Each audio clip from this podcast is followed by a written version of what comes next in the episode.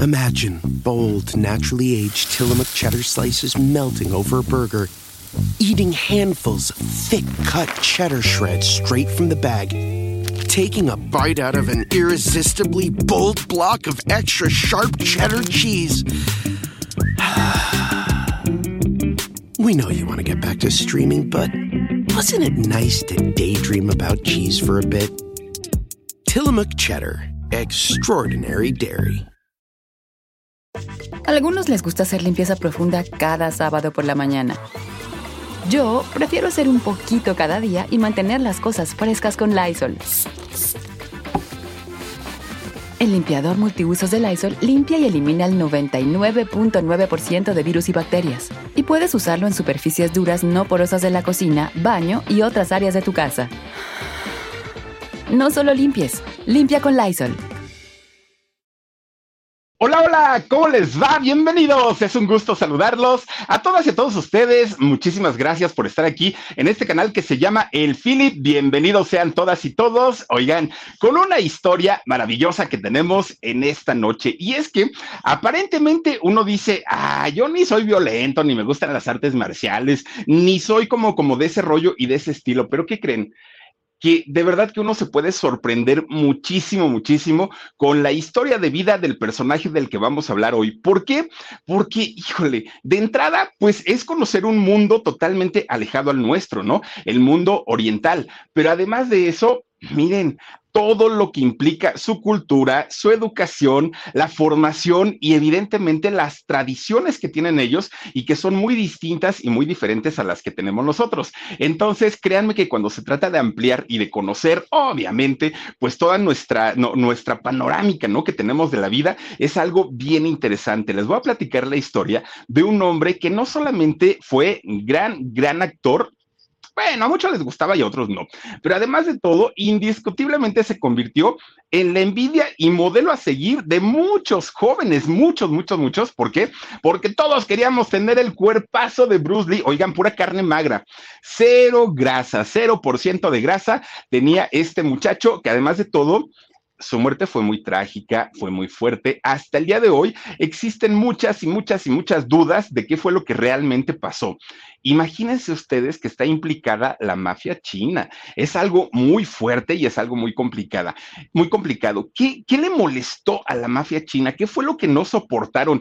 Lo que dijeron, no, a este chinito, cuello, ¿no? Ahora sí que si no copelas, cuello. Así tal cual le fue, le fue al mismísimo Bruce Lee, porque hoy se los voy a contar y hoy se los voy a platicar. Pero fíjense también que la historia de sus papás, de, de, de Bruce Lee, fue una historia muy bonita, muy padre, muy al estilo de novela inglesa, déjenme les digo, es hasta parece un cuento la historia de sus papás, pero no muy bonito, aparte de todo. Les voy a platicar toda, toda, toda esa historia ¿Y cómo es que este muchacho, Bruce Lee, pasa de ser un pandillero, así tal cual pandillero, a convertirse prácticamente en héroe nacional? Por favor, acompáñenme a conocer la historia de este personaje que además de todo es hasta el día de hoy recordado. Y bueno, yo me acuerdo que en aquellos años, con la casa de mis primos, que, que son mayores que yo, oigan, no faltaba el póster del Bruce Lee. Y yo les decía, ¿pero por qué? Porque así me quiero poner. Ay, por favor, me lo decía mi primo el gordo, imagínense ustedes, no, pues cuatro. Saludos a mi buen Gaby.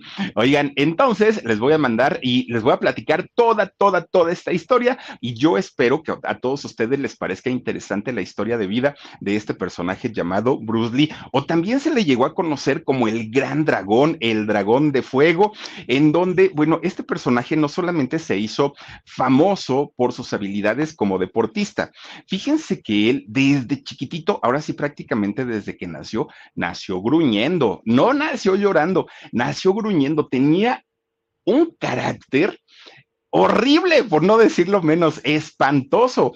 Un chamaco que, bueno, imagínese que su mamá le daba terror cuando le tenía que dar pecho porque la mordía. Era horrible, horrible, horrible.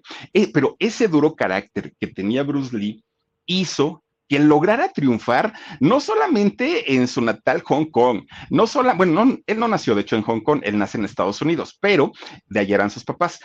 Oigan, resulta que no solamente triunfa en Hong Kong, no solamente triunfa en Tailandia, no solamente triunfa en Estados Unidos, triunfa en prácticamente todo el planeta. Y todo eso fue gracias a este carácter tan fuerte y tan determinante que tenía y que le ocasionó tantos y tantos y tantos problemas. Bueno, pues miren, resulta que Bruce Lee, desde que él estaba chiquito, él sabía perfectamente cuál iba a ser su destino. Él no, no dudó nunca, en ningún momento se puso a pensar, híjole, cuando sea grande, ¿a qué me voy a dedicar? Él tenía marcado eh, prácticamente lo que iba a hacer, a lo que se iba a dedicar y cómo lo iba a elaborar. Fíjense, Operación Dragón, así se conoció en México esta película, lo, lo dio a conocer por lo menos aquí en México y en todo el mundo, se hizo muy famoso y se hizo famoso por el uso de los chacos. Oigan, ¿se acuerdan ustedes de los famosos chacos? Hace poquito lo estábamos recordando con Gigi ahí en la transmisión del En Shock. El uso de los chacos, estos, a ver si tienes alguna fotito de, de, de los chacos, Omar. Estos, pues, que son como instrumentos, aparatos de, defensa, ¿no? De defensa personal, pero no cualquiera, no cualquier persona logra eh, utilizar estos chacos porque son tan, tan difíciles de, de, dominar. Se acomoda uno unos santos trancazos que para qué les platico. Bueno, pega uno el grito, descalabradas, tacleadas. Bueno, uno, uno de verdad se puede lastimar y lastimar en serio con, con los famosos chacos. Y en esta película del dragón, eh, el dragón este, ay, ¿cómo era el dragón rojo? El ¿qué era el dragón? No, la operación dragón, perdónenme ustedes. En esta película, Bruce Lee hacía gala precisamente del el uso de los chacos y se los pasaba por todo el cuerpo y con eso, pues obviamente lograba someter a su contrincante, ¿no? Pero además, esos gritos de batalla que echaban, ¿no? Con, ¡ah! Bueno, Bruce Lee se hizo famoso porque todos, bueno, yo estaba chiquillo en aquellos años, pero yo recuerdo a mis primos, todos ya se sentían Bruce Lee. Bueno, salían como cinco Bruce Lee de cada uno de mis primos, pero finalmente todos ya se sentían pues ahí con, con esos gritos de batalla y el uso de los chacos. Pero además, fíjense que hacía unos gestos que le llamaban gestos de felino, en donde Bruce Lee realmente parecía una pantera, parecía un tigre cuando estaba, cuando estaba eh, peleando, y eso a la gente le encantaba, le, funcionaba y le gustaba muchísimo verlo de esa manera. Tan es así que se logra catalogar como uno de los mejores eh, practicantes de artes marciales de todo el mundo yo, yo quiero pensar que hubo mejores, pero Bruce Lee lo hacía aparte de todo con esa magia, lo hacía con, con, esa forma tan, tan, tan espectacular que bueno, parecía que en realidad se la sabía de todas, todas, que MacGyver ni que nada, ¿eh? No, no, no, el bueno era Bruce Lee. Pues fíjense nada más, muchos, muchos, muchos, muchos jóvenes y adultos de aquella época empezaron a inscribirse a clases de karate, que aunque el karate no es chino, el karate es japonés, pero mucha gente empezaba a inscribirse a las clases de karate, a, todas estas artes marciales porque querían de alguna manera aprender a hacer esto que hacía Bruce Lee y que lo hacía de manera maravillosa, ¿no? Las chicas y los muchachos de aquellos años, bueno, ya no se sabía si era el cuarto de una niña o de un niño porque todos pegábamos los pósters de Bruce Lee y ya ¿saben qué?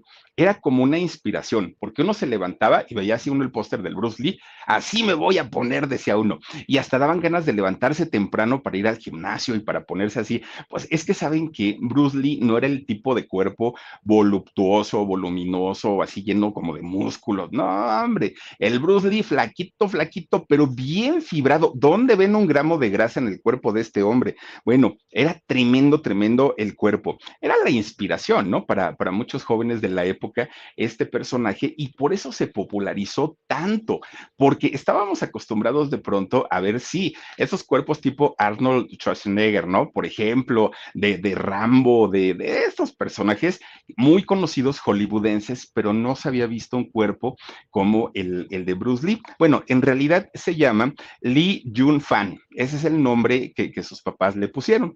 Fíjense que este, este muchacho nace en el barrio de Chinatown, allá en eh, San Francisco, California. Él nace un 27 de noviembre de 1940. Eh, Él tendría, ahorita si viviera, ya no vive, pero si viviera tendría 82 años. Y saben que desde el momento en el que él nace, estaba marcado su destino y su futuro. ¿Por qué? Porque él nace en el año del dragón, en el año chino del dragón. Por eso es que siempre hacía referencia a, este personaje mítico, ¿no? del dragón, de acuerdo pues al calendario chino. Pero además, fíjense que de acuerdo al historia que se cuenta de Bruce Lee, él nace entre las 6 y las 8 de la mañana.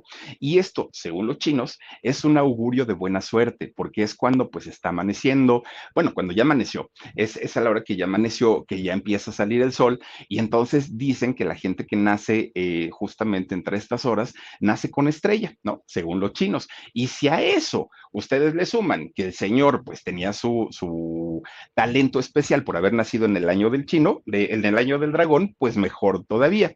Él nació, fíjense, nació un año después de haber iniciado la Segunda Guerra Mundial. Un añito tenía la guerra cuando había eh, iniciado. Bueno, pues entonces cuando nace, que nace en un hospital eh, para que le daba atención a personas chinas allá en Estados Unidos, resulta que las enfermeras le dicen a su mamá, oiga, tenemos que ponerle un nombre de Estados Unidos, porque pues aunque el niño es, chinito, pues él nació aquí, entonces pues hay que ponerle un nombre de, de, Estados Unidos.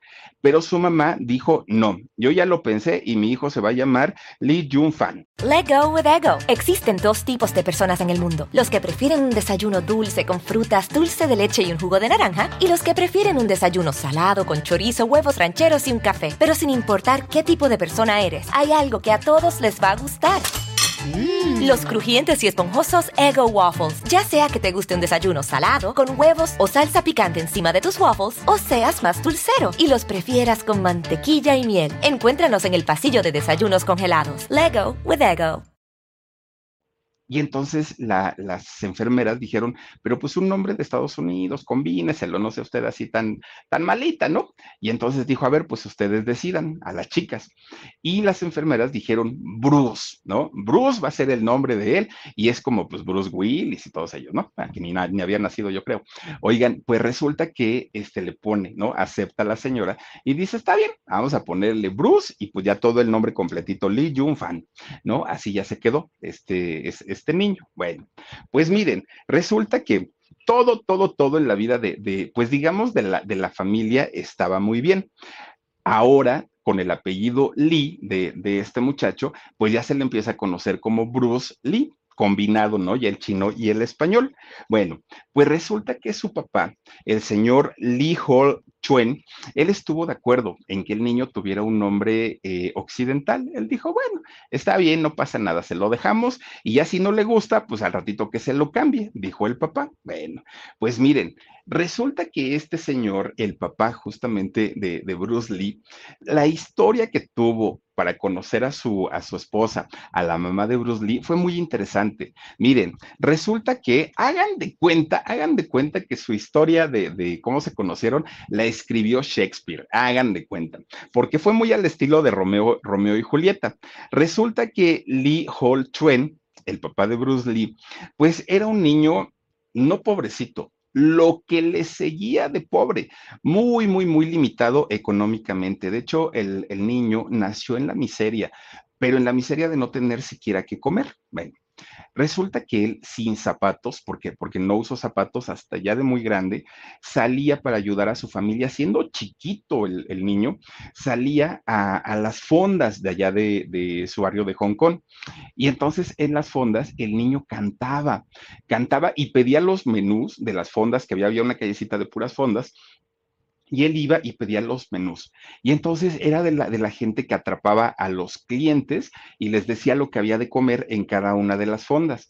Pero entonces, para llamar la atención de los clientes, el niño cantaba, fíjense, descalzo, su ropita rota, muy pobrecito él, y además cantando, y la gente pues ya no se, se conmovía con el niño y entraban a comer alguna de las fondas que había ahí, y las fondas le daban pues un, un dinerito, ¿no? Por llevarles clientes.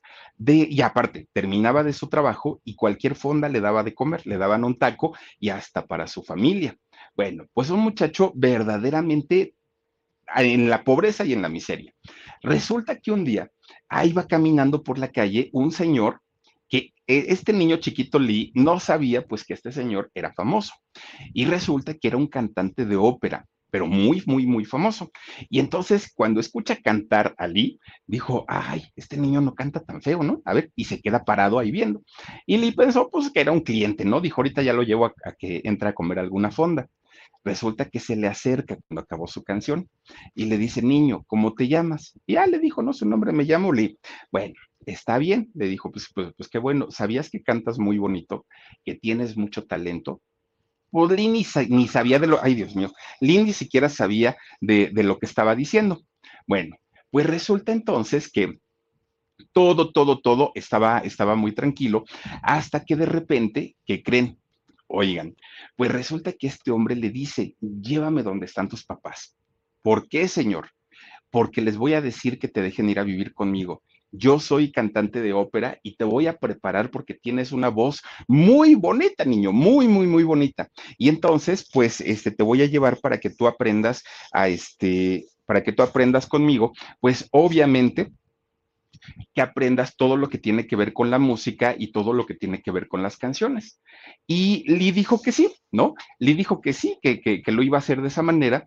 Fueron a hablar con sus papás y le dieron permiso le dan permiso para irse a vivir con, este señor y este señor lo prepara, pero de una manera impresionante que Lee se convierte, el padre de Bruce Lee, se convierte en un cantante profesional en alguien, pues que, además de todo, al poco tiempo, debido a su, a su profesión como cantante, empieza a incursionar también en el arte del cine. Lo empiezan a contratar y se convierte en un actor importante allá en Hong Kong. Bueno, pero dentro de todo ese, digamos, ese proceso, sabía perfectamente eh, que pues sus orígenes eran humildes y allá justamente en, Asia, este tipo de, situaciones, claro que pesan y pesan muchísimo. ¿Por qué? Porque decían, no, no es posible, o, o de acuerdo a las tradiciones, a ver, dice el audio, ah caramba, el audio dicen que está fallando, a ver, a ver, ay, es que quizá ahorita, y es que fíjense que me habló Gigi y yo creo que era justamente para avisarme de eso. A ver, chequenme nada más que esté, este, lo del audio, Dani, porfa. A ver si, si me lo checas, Omar, por favor. Por favorcito, chequenmelo. Ah, es que dice que, que se corta un poco, pero, pero sí se escucha. Este, ah, dice yo, yo sí escucho bien. Muchísimas gracias, Juanita Paricio. Oigan, Ah, dice, se escucha fuerte y fluido. Muchísimas gracias. Oigan, pues resulta entonces, ay, miren, no sé, es que qué raro que unos dicen que sí y otros dicen que no. Bueno, esperemos que ya se escuche un poquito mejor. Dice, sí se escucha. Gracias. Oigan, pues resulta entonces que este muchacho se prepara, pues ya para, bueno, se convierte de hecho en un gran cantante. Por otro lado, había una chica, ya en, en, otra historia, había una chica de nombre Grace. Y esta chica de nombre Grace era una niña bien y, de mucho dinero, de las más adineradas allá en Hong Kong, de las más, más, más, ¿no? Su familia, pues obviamente tenía su buen dinero, pero ¿qué creen? Todo el dinero que había hecho la familia de Grace lo habían hecho por las exportaciones.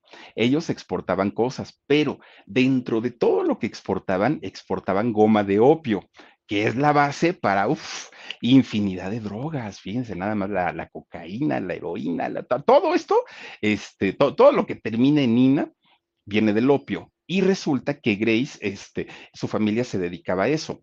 Que allá, yo no sé si estaba penado en aquel momento, pero lo hacían así a luz del día. Y entonces, pues su, su familia era de mucho, mucho dinero.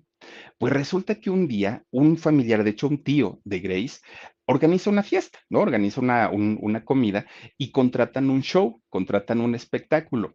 Y dentro de este espectáculo iba Lee, ¿no? Entonces, cuando esta chica, Grace, lo ve, dijo, ándale, este, con este chinito me quiero casar. Pues resulta que su mamá se da cuenta, ¿no? Que se le quedaba viendo mucho esta, esta Grace a Lee, y entonces la señora le dijo, ni lo pienses y ni lo sueñes, chamaca, tú estás comprometida con el hijo del conde y del no sé qué y del no sé cuánto, y le empieza a soltar toda la, la letanía. ¿Por qué? porque los matrimonios arreglados no solamente se dan en México o se daban en México, también allá en China. Y entonces, entre las familias que tenían abolengo, que eran familias muy importantes, las famosas dinastías, pues obviamente pactaban el matrimonio entre las, las personas. Y entonces resulta que pues el matrimonio de Grace ya estaba pactado. Y ella, siendo muy rebelde, mucho, mucho, muy rebelde, dijo, no, no, no, no, a mí no me van a meter en esos líos. Yo me caso con Lee porque me caso. Y ahí no paró el asunto. El, el hecho es que eh, esta mujer Grace es quien se le insinúa, se le declara y le pide matrimonio. Algo no solamente reprobable, mal visto, era lo peor que podía ser una mujer y menos una mujer de una dinastía como la de su familia. Entonces, cuando se enteran sus padres, obviamente, que le había pedido matrimonio a Lee, y Lee no quería porque decía, yo no te quiero causar ningún problema con toda tu familia. Ella dijo, me vale gorro, ¿nos casamos o no te quieres casar conmigo? Y él dijo, no, sí, pues estás muy bonita, claro que me caso contigo. Pues resulta que su papá le dice, si tú te casas, una, te quito todo el apoyo, todo el dinero que te doy, te lo quito. Y dos, de la herencia mía no vas a ver un solo peso y vas a ver si no te lo cumplo. Resulta que esta chica se casa muy a pesar de los papás pues que si se lo cumplen, la desheredan, le quitan el dinero. Ella que vivía como una princesa, vivía en un palacio de estas eh, eh, estructuras chinas muy bonitas, pues resulta que de la nada se convierte en la esposa de un actor, ¿no? De un cantante y, de un actor.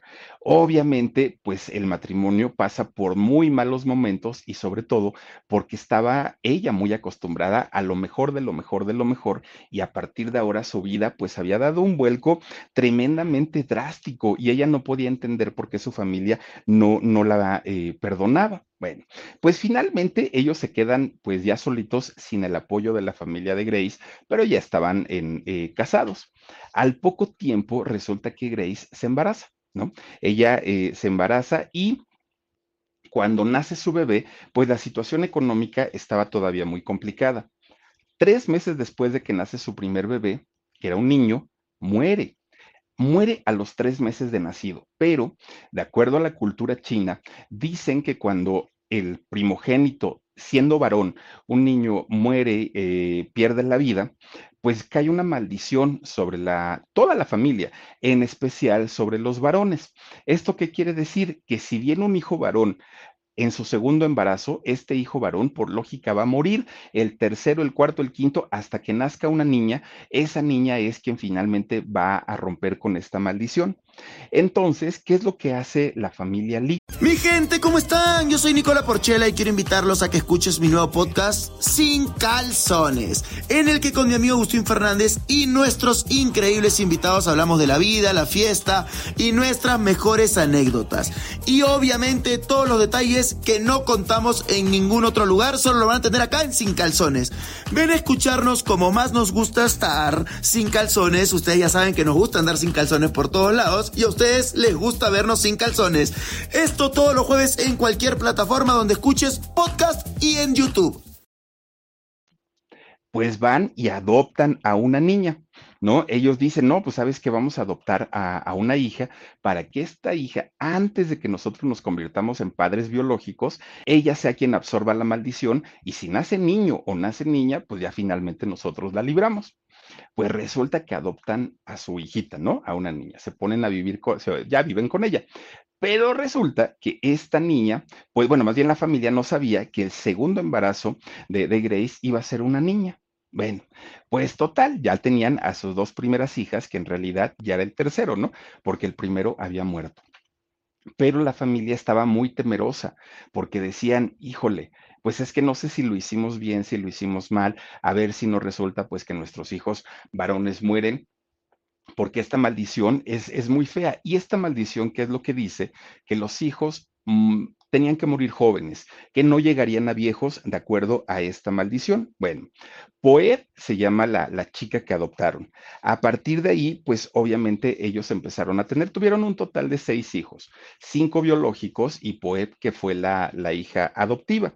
Bueno, en la primera fue de hecho Poed, luego fue Agnes, luego Peter, luego Robert y eh, Bruce, ¿no? Pero ¿por qué nació Bruce en Estados Unidos? Bueno, Resulta que el papá, el señor Lee, siendo un actor y siendo cantante, pues viajaba prácticamente por todo el mundo. Se lo llevaban en las compañías, se lo llevaban de gira. Pues resulta entonces que cada que tenía que salir, él como familia muégano decía, yo me tengo que llevar a toda la familia, ¿no? Nos vamos en bola. Y entonces resulta que fueron a hacer un trabajo justamente ahí en Estados Unidos.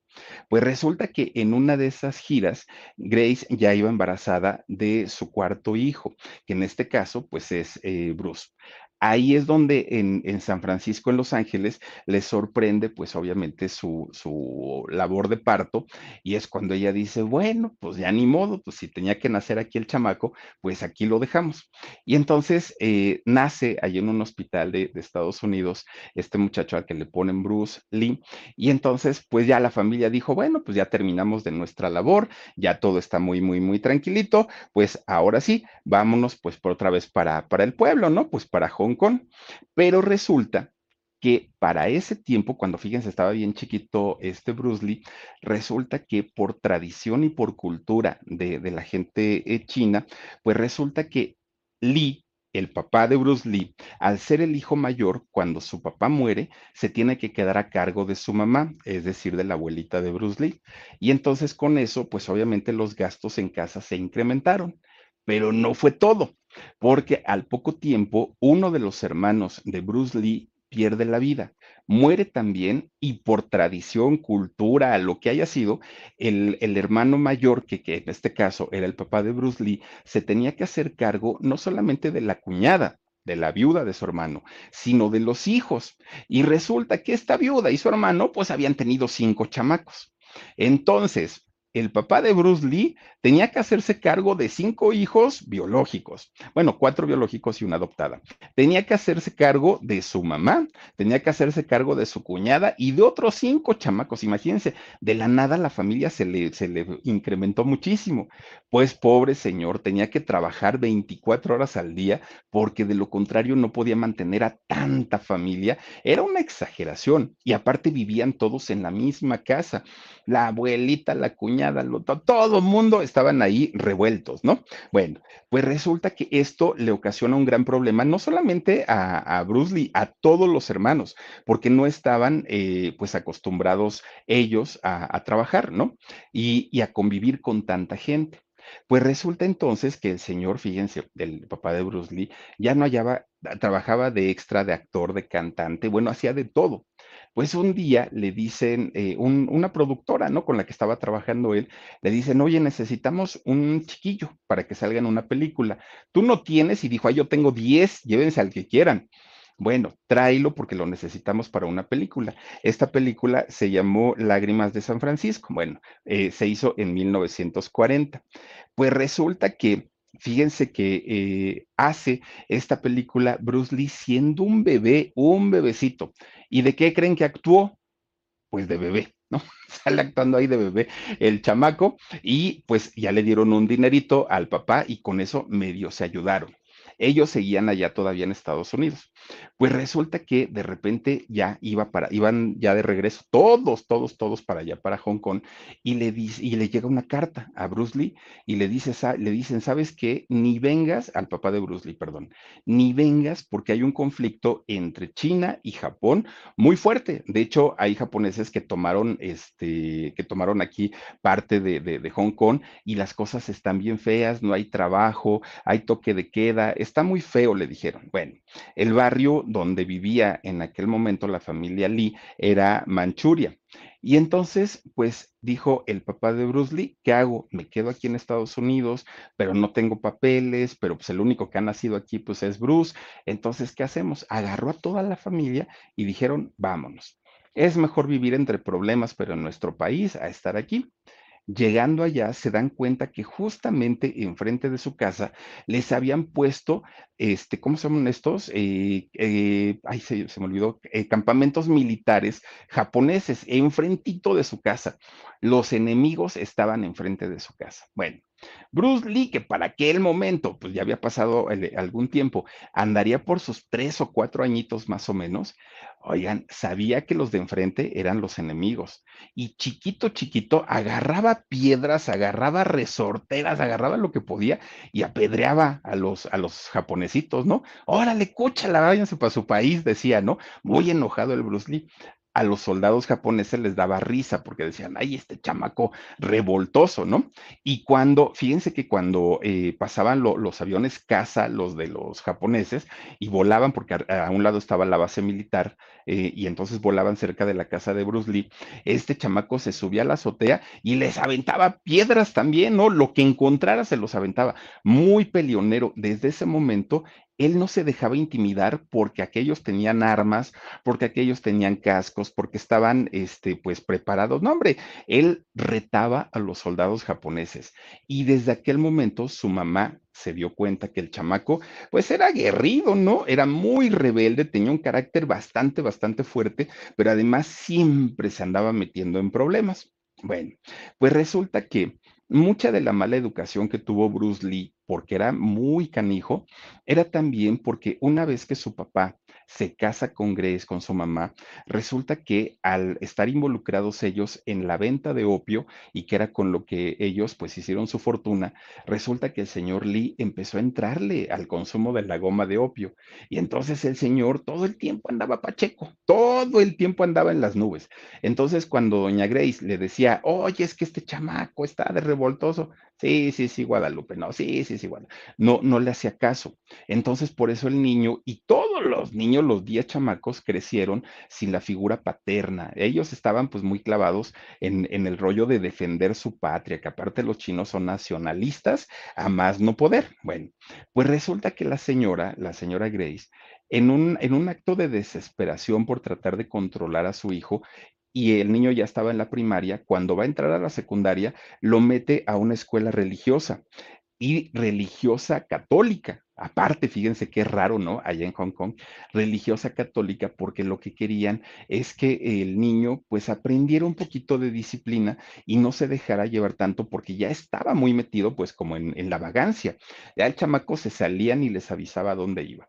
Entra a la secundaria y continúa con su educación eh, con las monjas. Pero resulta que el chamaco justamente en la secundaria se convierte en el más desastroso de todos, de todos y que me lo expulsan. Aparte, ni le gustaba la escuela al chamaco. Que le dicen, ¿sabes qué? Llégale, ya no te puedes quedar aquí porque siempre traes peleas y sobre todo con la policía. Esto no está bien y entonces, pues mejor llégale. El chamaco deja de estudiar. Bruce ya la secundaria, pues ya no fue. Y entonces, ¿qué fue lo que hizo? Pues andaba vagando en la calle. Pero vagando en la calle y con lo entrón que era lo peleonero, mi gente, ¿cómo están? Yo soy Nicola Porchela y quiero invitarlos a que escuches mi nuevo podcast Sin Calzones, en el que con mi amigo Agustín Fernández y nuestros increíbles invitados hablamos de la vida, la fiesta y nuestras mejores anécdotas. Y obviamente todos los detalles que no contamos en ningún otro lugar, solo lo van a tener acá en Sin Calzones. Ven a escucharnos como más nos gusta estar sin calzones. Ustedes ya saben que nos gusta andar sin calzones por todos lados y a ustedes les gusta vernos sin calzones. Esto todos los jueves en cualquier plataforma donde escuches podcast y en YouTube. Le acomodaban unas arrastrizas al chamaco, pero se lo dejaban todo moreteado, todo golpeado porque no sabía pelear. Y entonces un día dijo, mmm, estos me están haciendo la vida imposible, pues ahora va la mía. Voy a aprender y, y, voy a conocer artes marciales para aprender a defenderme y ahora sí van a saber quién soy yo. Bueno, pues resulta que este muchacho, fíjense que empieza a, aprender y curiosamente primero empieza a aprender karate, que el karate es una disciplina japonesa. Pero cuando entra a esta escuela, su profesor de karate le dice, lo primero que tienes que hacer es controlar tu espíritu, no dejarte llevar por la violencia. Le empieza a decir eso y el Bruce Lee bien enojado, este, pues se paró y le empieza a decir al maestro, si yo vine para que me vine para que me estuvieran ahí diciendo que calme mi, mi, ansiedad, ¿no? Muy, muy, muy enojado. Y entonces Bruce se sale de ahí, de, esa escuela, y empieza su vida de pandillero, de pandillero al 100%, y peleaba, y prácticamente le empieza a pelear aprendiendo a los golpes de la calle, porque dijo, ay, no, en la escuela me voy a estar aburriendo ahí nada más, y voy a perder mi tiempo. Bueno, pues resulta que empieza a meterse en un ambiente de violencia al 100%, al, ah, pero al 100%. Bueno, pues nuevamente vuelve a hacer el intento para ir a otra escuela, pues de, otra disciplina, ¿no? El tai chi. que de hecho el tai chi se lo enseña a su papá, que él sabía. Pero su papá lo mismo, lo sienta en un tapetito y le dice, a ver hijo, primero respira profundo cuando te haya pasado el coraje, esta disciplina nada más la vas a usar cuando ya estés en un punto de, de, de, ya no poder y que ya no, ya, ya tu cuerpo no te pueda controlar, entonces ya te defiendes.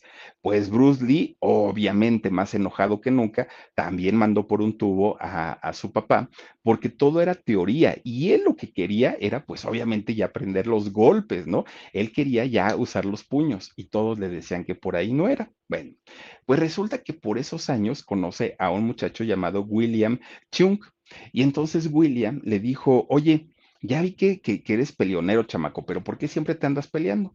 Y Bruce Lee le dijo, pues es que todo me molesta, siempre me hacen enojar y todo. Y Bruce Lee le dijo, oye, tú también eres peleonero. Y le dijo, sí, pero la diferencia es que yo siempre gano, le dijo este muchacho William. Y le dice, sí es cierto, le dijo Bruce ¿y por qué gana siempre? Y le dijo, ah, bueno, pues porque yo sé usar las artes marciales, pero las sé usar bien, no para violencia, las sé usar bien. Y le dijo, ¿quieres aprender como yo? Y Bruce Lee le dijo, ¿Qué pregunta, papá? Le dijo, claro, por supuesto que sí. Y lo lleva a una academia, a la academia del maestro Ip Man, que era un viejito, fíjense, un viejito que enseñaba Wing Chun, que es otra disciplina de las artes marciales. Y entonces, pues resulta que cuando entra Bruce Lee con este maestro, eh, el maestro que lleva un señor adulto, que ya era un viejito, pues lo ve sentadito, muy, muy calmadito. Y entonces le dice Bruce Lee, usted es el que me va a enseñar a pelear, a ver, párese y échale y póngase conmigo y todo. Le empieza, y el maestro Ip Man, pues nada más se le quedaba viendo y sonreía. Y le decía, muchacho, calma tu ímpetu. Muy tranquilito, ¿no? El maestro. Y Bruce Lee ya estaba así desesperado para, para empezar a pelear calma tu ímpetu. Bueno, este chamaco le refrescó la mamá, le dijo hasta lo que no al pobre maestro, porque cómo era posible que le iban a enseñar a pelear y el otro estuviera ahí sentado. Pues resulta que el maestro le dijo, a ver muchachito, creo que no estás preparado ni tienes todavía ahorita pues la disponibilidad en tu alma para aprender estas, eh, estas artes que son tan bonitas. Por favor, retírate. Mm, cuando le dijo retírate, el otro ya iba bien lejos, ¿no? Y entonces, pues ya se va para su casa bien enojado porque dijo, ¿quién me va a enseñar a pelear? Ni mi papá, ni mis amigos, ni mis maestros, nadie me enseña a pelear y yo ya quiero aprender a usar los puños. Y entonces ya sentadito ahí en su casa, se pone a recordar todo lo que le dijo este maestro Ipman. Dijo, ¿a poco sí será que me porté muy grosero? Y regresa con él. Y entonces cuando regresa le dice, oiga maestro, perdóneme, pues creo que sí me pasé de listo. Le dijo de todo Bruce Lee al maestro y el maestro le dijo, mira, todo lo que tú eres, te lo voy a decir con una sola palabra, una sola palabra. Eres soberbio, niño. ¿Conoces la soberbia? No. Ah, pues eso eres tú, ¿no? Payaso creído, altivo, y que se suelta este maestro Ipman a decirle de todo al Bruce Lee. Pues lo hizo enojar. Y entonces, ya que estaba bien enojado, el Bruce Lee le dijo, bueno, ¿y me va a enseñar a pelear, sí o no? Sí, porque ya veniste, te disculpaste y ahora sí pero no va a ser de la noche a la mañana, vamos paso a pasito. Pues ahí está el otro, ¿no? Aprendiéndole eh, pues esta disciplina y fíjense que logra, logra aprender eh, la disciplina del Yin Chun, esta disciplina pues de las artes marciales. Bueno, pues total, todo hasta allí iba, iba bastante bien. Y entonces resulta que su mamá, viendo que ya estaba un poco más tranquilo y más medido, Bruce Lee lo vuelve a meter a una escuela católica y le dijo, ahora sí, te me portas bien y por favor ya no andes haciendo fregaderas. Bueno, miren, resulta que ahí Bruce Lee entra a un colegio, ¿cómo le llaman? Un certamen intercolegial de artes marciales. Pues resulta que empieza a boxear contra gente de Occidente, contra gente, pues obviamente de, de, de este lado del planeta, y resulta que ahí, pues Bruce Lee gana. Y entonces, pues la gente se sorprende porque decían, bueno, si es realmente muy bueno, ¿por qué no te vas a estudiar también esgrima? ¿Por qué no te preparas en boxeo? ¿Por qué no te... Bueno, lo empiezan a preparar muchísimo. Al mismo tiempo que él estaba pues en estas ondas, ahí mismo en este colegio católico, resulta que empiezan a dar clases de cha-cha-cha de baile de cha-cha-cha. Y entonces Bruce dijo, ah, caramba, esto sí me gusta, ¿no? O sea, voy a agarrar a una chamacona y me voy a poner a bailar. Empieza a aprender a bailar cha-cha-cha, aparte de estar eh, peleando. Pues resulta que le gusta más el baile porque pues estaba más cerca de las muchachas. Entonces empieza a, este, aprender el baile. Oiga, no se convierte en maestro de cha-cha-cha. Él enseñó Bruce Lee, ¿no? Eh, este arte del baile y era un muchacho popular, además de todo, también ahí en, en esta escuela. Bueno, todo, todo, todo, pues ya le estaba muy, muy bien, ¿no? Pues resulta que durante todo, todo este tiempo eh, de, la niñez, adolescencia y juventud de Bruce Lee, resulta que su papá, que era actor, lo había incluido en diferentes películas con participaciones muy pequeñitas, muy, muy, muy pequeñitas, eh, allá en, en, Hong Kong, que a sus 18 años Bruce Lee ya había hecho 20 películas, con participaciones realmente muy, muy, muy chiquitas, nunca peleando, nunca participaciones, pues digamos como tipo de extra más o menos, pero ya tenía cierta experiencia. Bueno, pues resulta que un día que estaba en la escuela de este señor Ipman, pues resulta que el maestro le dice, a ver, chamaco, tú que eres tan bueno, organízate un pleitecito con este de aquí y a ver qué tal te va. Bueno, Bruce Lee, que nada más buscaba el pretexto para que le dijeran pelea, le acomoda una pero tranquiza a su contrincante, tranquiza, que tiene que llegar la policía, llegó la ambulancia, se tuvieron que llevar al contrincante, los papás del contrincante demandaron a Bruce Lee, ya no tenían dónde esconderlo, la policía fue a buscar a su papá y a su mamá y les dijo, si ustedes no sacan del país a su hijo, lo tenemos que meter a la cárcel porque es incontrolable. Bueno, ya había estado detenido el chamaco cuando era, era pandillero y adentro de, de, la cárcel se había peleado y había, bueno, le había puesto la cara morada a varios. Entonces decían, este chamaco es incontrolable, sáquenlo del país. Bueno, pues total, su mamá, doña Grace, le dice al señor Lee, oye, el niño ya tiene 18 años, ¿por qué no lo mandamos a Estados Unidos a que solicite su, su, nacionalidad? Digo, a fin de cuentas, él nació allá y le, puede, le pueden dar la doble nacionalidad que vaya de aquel lado y sirve de que se queda en Estados Unidos un tiempo en lo que se pasa este problema de lo de la golpiza que le acomodó al chamaco y en una de esas, pues a lo mejor le puede ir mejor por allá. Dijo el señor Lee, órale, vamos a mandarlo por allá, pero no tengo mucho dinero, dijo el señor Lee. Le dio 100 dólares, 100 dólares y su boleto de avión. Vámonos, ¿no? De Hong Kong hasta Estados Unidos llega a Estados Unidos Bruce Lee y obviamente que, que, fíjense, de hecho, cuando él iba en el avión, Bruce Lee nunca pasó por su mente el me voy a dedicar a las artes marciales. Lo que él decía en aquel momento es que quería dedicarse a eh, dar clases de, cha-cha-cha. Ese era su, su rollo. Pues allá en Estados Unidos, porque tampoco quería estudiar, pero llegando a Estados Unidos dijo, bueno, ¿y qué voy a hacer aquí solo tanto tiempo? Pues creo que me puedo meter a la universidad. Y empieza a estudiar filosofía y letras allá en la Universidad de, de California estudia Bruce Lee y bueno, pues él seguía, ¿no? Con sus clases de baile, seguía aprendiendo artes marciales, pero además lo suyo, lo suyo era la filosofía, que era lo que él quería. Miren, pues obviamente a la par necesitaba dinerito porque su papá no le mandaba. Y entonces empieza a trabajar como mesero, Bruce Lee, allá en un restaurante que le pertenecía a una amiga de la familia que hicieron en el tiempo que el papá y la mamá estuvieron también ahí en, en San Francisco. Bueno, pues total, cuando van viendo cómo este chamaco que era tan peleonero, era muy bueno para las artes marciales, sus compañeros de la universidad le decían, oye, Bruce, enséñanos a pelear, es que eres buenísimo, buenísimo. Y el otro decía, no. ¿Por qué? Porque resulta que, no sé si ahora, yo supongo que también, pero resulta que los chinos que tienen esta cultura milenaria y que saben herbolaria y que saben acupuntura y que saben tantas cosas, no son tan... Mi gente, ¿cómo están? Yo soy Nicola Porchela y quiero invitarlos a que escuches mi nuevo podcast Sin Calzones, en el que con mi amigo Agustín Fernández y nuestros increíbles invitados hablamos de la vida, la fiesta y nuestras mejores anécdotas. Y obviamente todos los detalles que no contamos en ningún otro lugar, solo lo van a tener acá en Sin Calzones. Ven a escucharnos como más nos gusta estar sin calzones. Ustedes ya saben que nos gusta andar sin calzones por todos lados y a ustedes les gusta vernos sin calzones. Esto todos los jueves en cualquier plataforma donde escuches podcast y en YouTube. como, como tan, tan, ¿qué podemos decirlo? Pues no es tan fácil que compartan sus conocimientos con el mundo occidental. son muy privados, muy reservados y muy celosos con sus conocimientos. Y entonces, pues eh, Bruce Lee les dijo a sus compañeros que no, que no podía porque pues obviamente pues e, esas enseñanzas eran como muy, muy de ellos, ¿no? Muy de su cultura. Y dijo, no.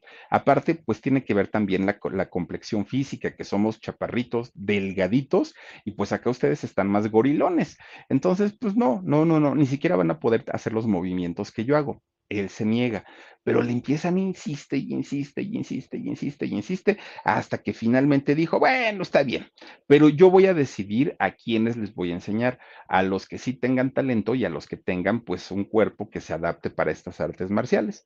Bueno, pues miren, fue ahí cuando Bruce Lee se da cuenta que en realidad lo que él sabía era un arte que no era nada más un aprendizaje callejero, que no era un pasatiempo, que era toda una cultura y él entendió en ese momento por qué sus maestros eran más espirituales que, físicos. ¿Por qué? Porque estaban primero como tratando de equilibrar su, su, mente antes de golpear. Él lo entiende en ese momento y dijo, si lo voy a hacer, lo voy a hacer como lo hacían mis maestros, ya no por violento, sino para enseñar el conocimiento, porque es un conocimiento bastante, bastante amplio. Les empieza a enseñar.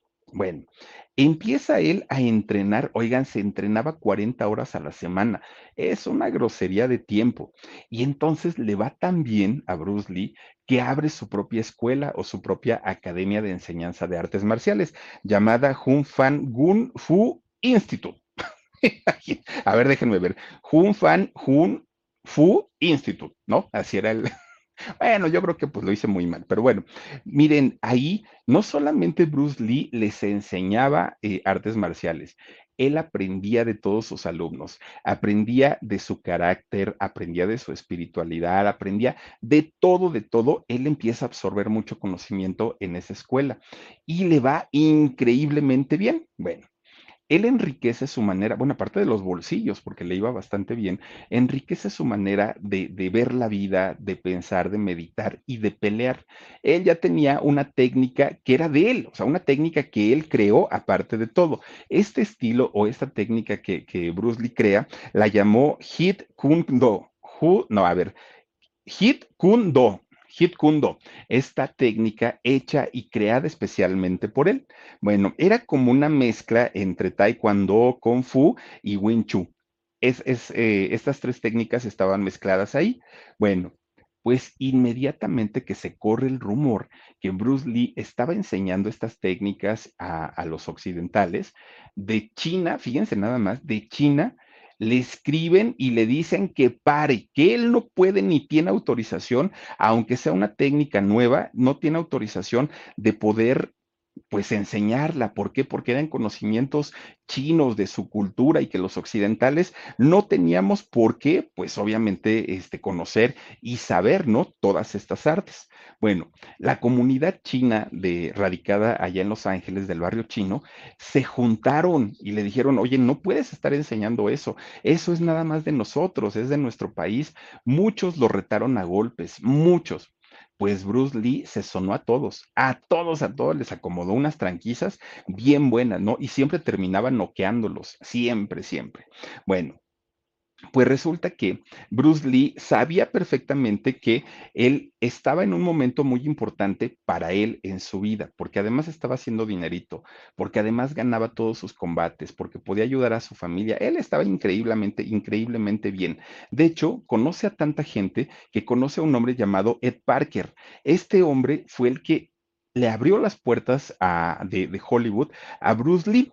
Y es en ese tiempo cuando fíjense que conoce a una muchachita llamada Linda Codwell. Y cuando conoce a esta chica, que ya después la conocimos como Linda Lee, pues resulta que es porque un día Bruce Lee fue a dar una demostración de artes marciales a la preparatoria donde ella estudiaba. Y ella lo vio y le encantó hasta ahí quedó. Después, cuando Bruce Lee entra a estudiar filosofía y letras, esta chica estaba estudiando para educadora.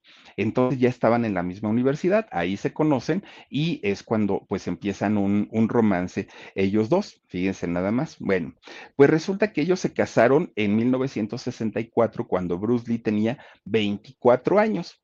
Pues en menos, en menos de un año, ya se habían convertido en padres. Nace su hijo Brandon Lee felices de la vida.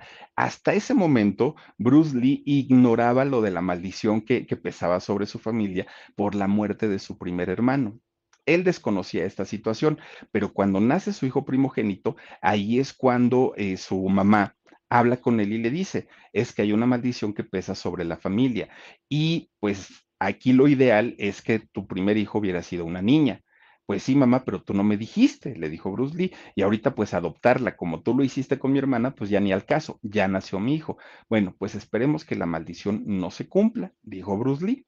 Ya, pasan cuatro años y tienes otra hija, nada más recuérdame cómo se llama Dani, porfa, la, la hija de Bruce Lee. Shannon, Shannon, es cuando nace, cuatro años después de haber nacido eh, su, su, hijo Brandon, es cuando nace.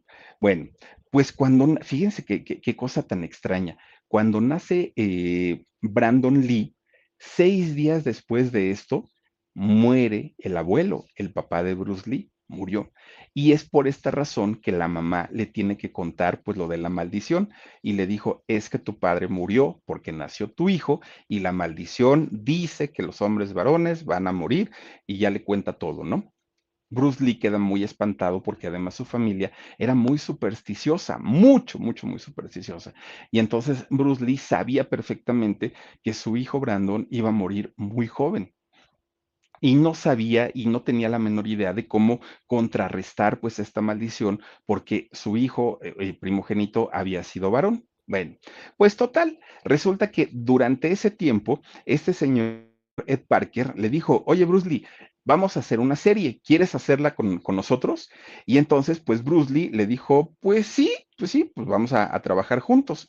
Y aunque él nunca había hecho un personaje como gladiador o como peleador en, en, películas o series, él dijo, pero sí lo hago, no, no importa.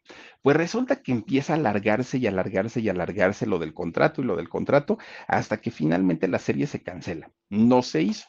Bruce Lee se queda como muy frustrado, pero un año después resulta que le ofrecen un papel en una serie. Esta serie se llamó El Avispón Verde. Oigan, ¿quién no vio? La parte todavía blanco y negro. Ay, déjenme, no sé qué se le pasó aquí esto. Ya, este, oigan, pues resulta que hace el avispón verde y a él lo contratan para ser el asistente, ¿no? Como era el Cato, ¿no? El Cato, el, el asistente del avispón verde. Y entonces, a partir de ahí, empieza como a popularizarse, pero Bruce Lee decía, es que no es un personaje principal, no soy el protagonista y yo quiero ser el protagonista.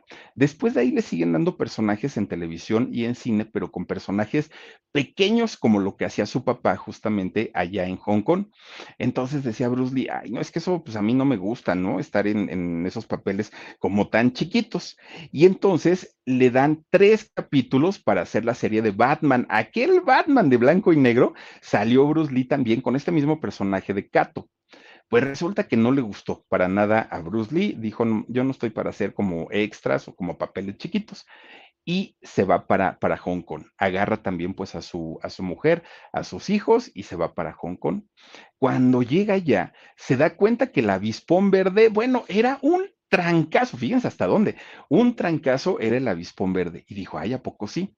Y cuando prende la tele y ve el anuncio de, la serie, resulta que no se llamaba el avispón verde, allá se llamaba el show de Cato dándole todos los créditos a Bruce Lee, ¿no? Y la gente lo amaba y lo quería y lo veían como, como un ídolo a este personaje.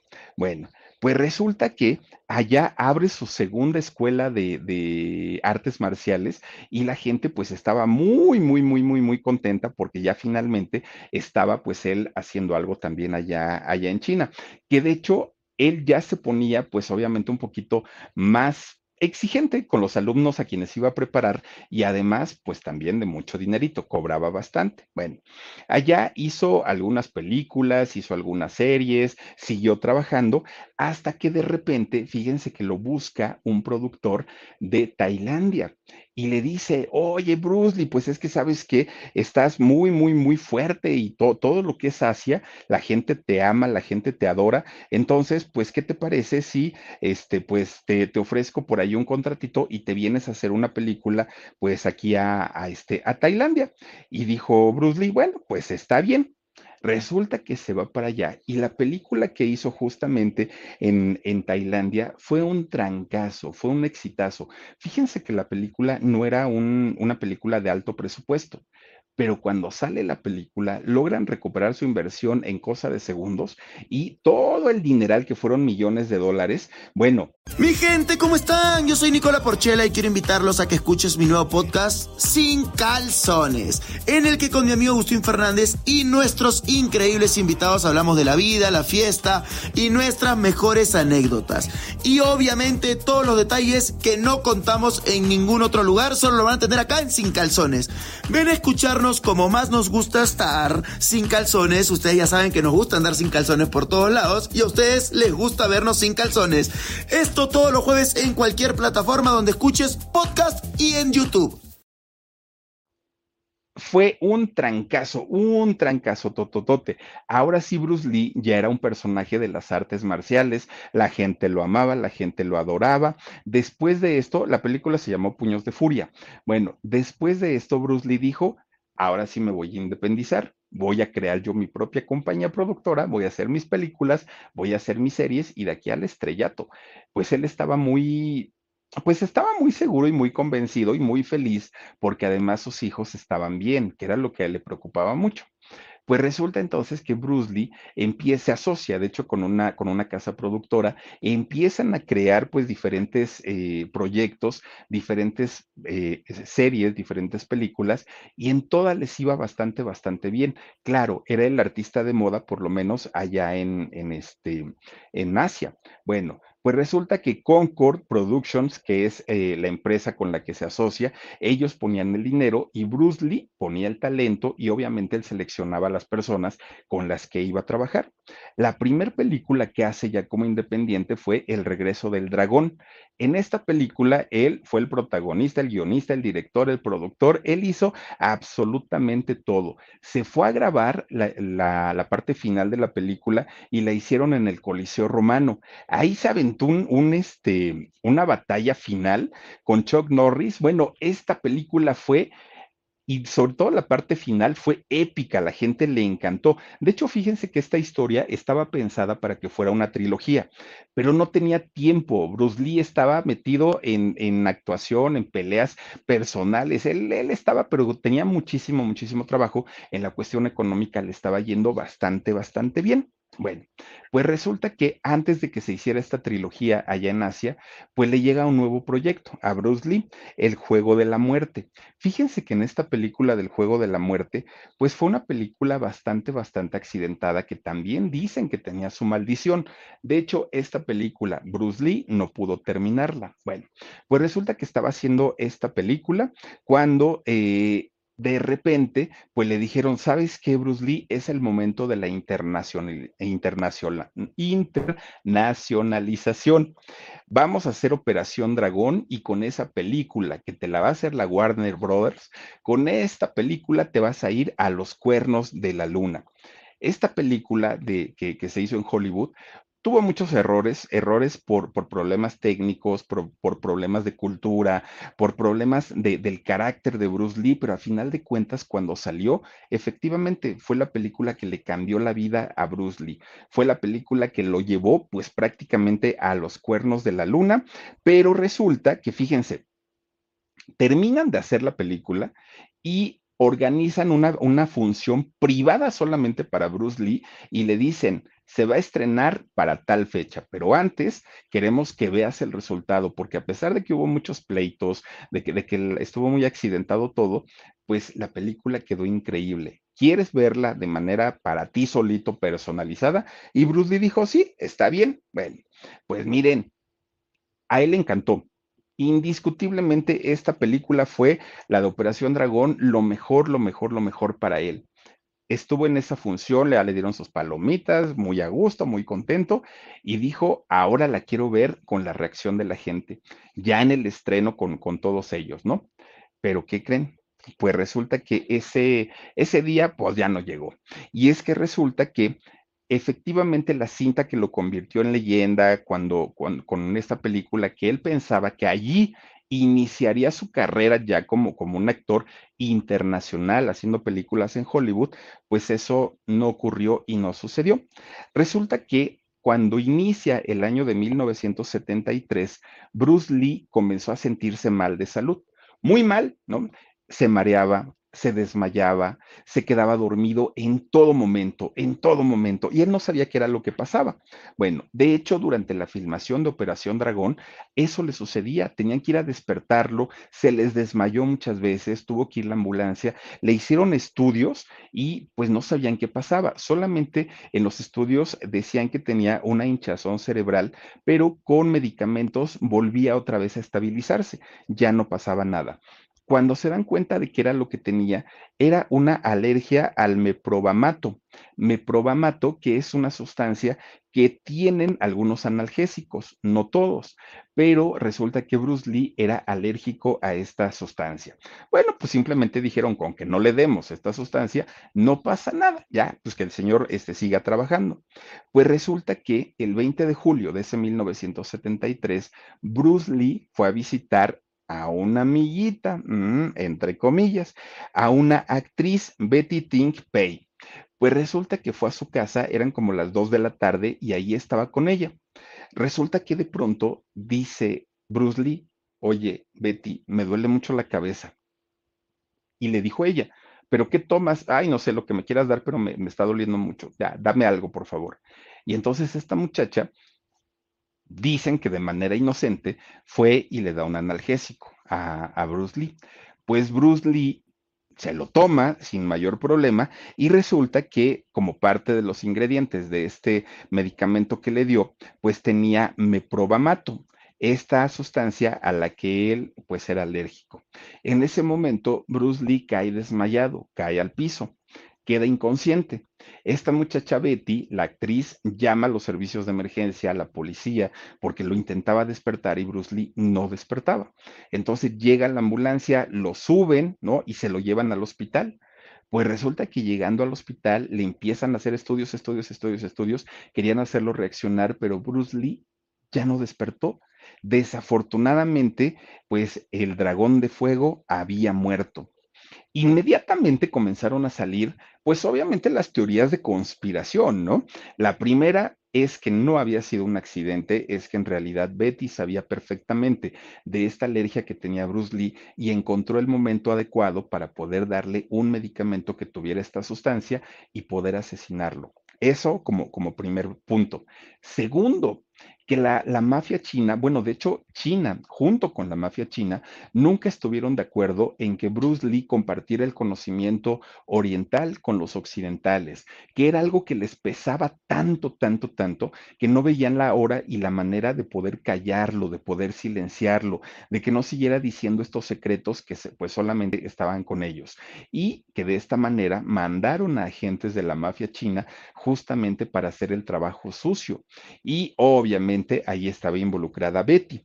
Miren, era una cuestión de perdón, ¿no? Porque de hecho Bruce Lee en algún momento tuvo que disculparse por, por, por hacerlo, pero él decía, yo no le veo nada de malo en compartir mi conocimiento con, con otras personas. Además, es una mezcla de conocimientos que yo la inventé, yo la creé, pero, pero la mafia china nunca, nunca, nunca lo, lo perdonaron. Ahora, también se habla que el dictamen que dio el médico de la muerte de Bruce Lee en aquel momento era muy confuso, mucho, que en realidad decía mucho pero no aclaraba absolutamente nada. Y eh, hasta la fecha, de hecho, ese dictamen médico se sigue cuestionando. Y otra teoría es que eh, había sido su esposa quien lo, había eh, mandado a matar porque sabía o se había enterado de la infidelidad que había cometido Bruce Lee justamente con Betty. Posteriormente, Betty Bruce y, Linda, la esposa, negaron todo, ¿no? O sea, ellos dijeron, no, no, no, eso, eso no, no es cierto que yo la engañe, decía Bruce cuando vivía, este, Betty decía, no, yo nunca he andado con él, solo somos amigos, y Linda decía, si yo supiera que es real, ya no lo dejo entrar a mi casa, pero no, no, no, no, no, el señor nunca me ha engañado. Bueno, pues total, muchas versiones se dijeron, al día de hoy no hay una que nos asegure qué fue lo que realmente ocurrió con Bruce Lee. El día que se celebraron sus servicios fúnebres, llegaron 20 mil personas a despedirlo. llegó en un ataúd de bronce que fue abierto para que el público lo viera y posteriormente se lo llevaron al cementerio de Lakeview allá en Seattle, en Estados Unidos. Bueno, pues resulta que esta maldición de la que se habló durante mucho tiempo de la familia Lee, pues no, no había hecho estragos, solamente había pasado, pues obviamente como con el mismo Bruce Lee y con su hermano el, el mayor. Pero resulta que cuando su hijo Brandon, que también era actor, estaba haciendo la película del cuervo, pues en un, en un disparo eh, accidental, como, como se dice, pues desafortunadamente pierde la vida. Fíjense nada más lo que son las cosas. Pierde la vida y era muy joven realmente Brandon. ¿Qué pasa con Linda? obviamente Linda estaba destrozada por, por, la muerte de su esposo, por la muerte de, de, Bruce Lee y posteriormente, pues llega la muerte de, de, su hijo Brandon, pues ella entendió perfectamente que lo que le habían dicho sus suegros sobre una maldición del apellido Lee en realidad pues no era nada, nada descabellado. Linda se casó dos veces después de haber estado con, con Bruce Lee, ella se casó dos veces, pero siempre ha asegurado pues que el único y gran amor de su vida pues ha sido eh, Bruce Lee, ¿no? Que con él sí se ha sentido bastante, bastante, o se sintió bastante bien. Ella estudió para, para ser educadora, lo es hasta el día de hoy, pero también es escritora, ha escrito dos libros sobre pues la, vida de su esposo. Ahora Linda tiene 78 años de edad y está alejada del mundo del espectáculo. Lo que sí es que eh, su hija Shannon es quien se dedica a administrar la fundación de Bruce Lee, que se dedica pues a promover todo el trabajo que hizo su padre en vida. A eso se dedica y también es empresaria la hija Shannon y también se dedica a enseñar artes marciales. Ya pasaron 49 años de que Bruce Lee, pues desafortunadamente murió. Al día de hoy tendría 82 años este personaje. Y bueno, pues miren, aquella película que dejó inconclusa, que fue El Juego de la Muerte, pues la tuvieron que terminar con dobles y la tuvieron que terminar con eh, efectos pues obviamente visuales para, para suplir ¿no? La, la, falta de Bruce Lee, pero con todo y todo la película también se convirtió en un verdadero éxito. Solamente se cuentan siete películas oficiales de Bruce Lee como eh, gladiador, como, como peleador, de artes marciales, pero no se toman en cuenta todas las películas en las que salió desde que era bebé hasta que llega a los 20 años, a los 18 años y que fueron más de 20 películas. Esas no se toman en cuenta, solamente las siete que hizo como el gran dragón. Fíjense nada más la historia tan, tan, tan interesante y cómo es que de pronto, pues todo un país, ¿no? Se rige por, por creencias, culturas y, y se, se clavan tanto en este tipo de cosas que esta maldición sobre la familia Lee, pues miren, los alcanzó y alcanzó tres generaciones, ¿no? La de su hermano, la del mismo Bruce Lee y posteriormente la de su, su hijo Brandon. Pues así pasaron las cosas, pero bueno, pues ahí está la historia de vida de este personaje. Cuídense mucho, descansen rico, pásenla bonito. Adiós. Let go with ego. Existen dos tipos de personas en el mundo: los que prefieren un desayuno dulce con frutas, dulce de leche y un jugo de naranja, y los que prefieren un desayuno salado con chorizo, huevos rancheros y un café. Pero sin importar qué tipo de persona eres, hay algo que a todos les va a gustar. Mm. Los crujientes y esponjosos Ego Waffles. Ya sea que te guste un desayuno salado, con huevos o salsa picante encima de tus waffles, o seas más dulcero y los prefieras con mantequilla y miel. Encuéntranos en el pasillo de desayunos congelados. Lego with Ego.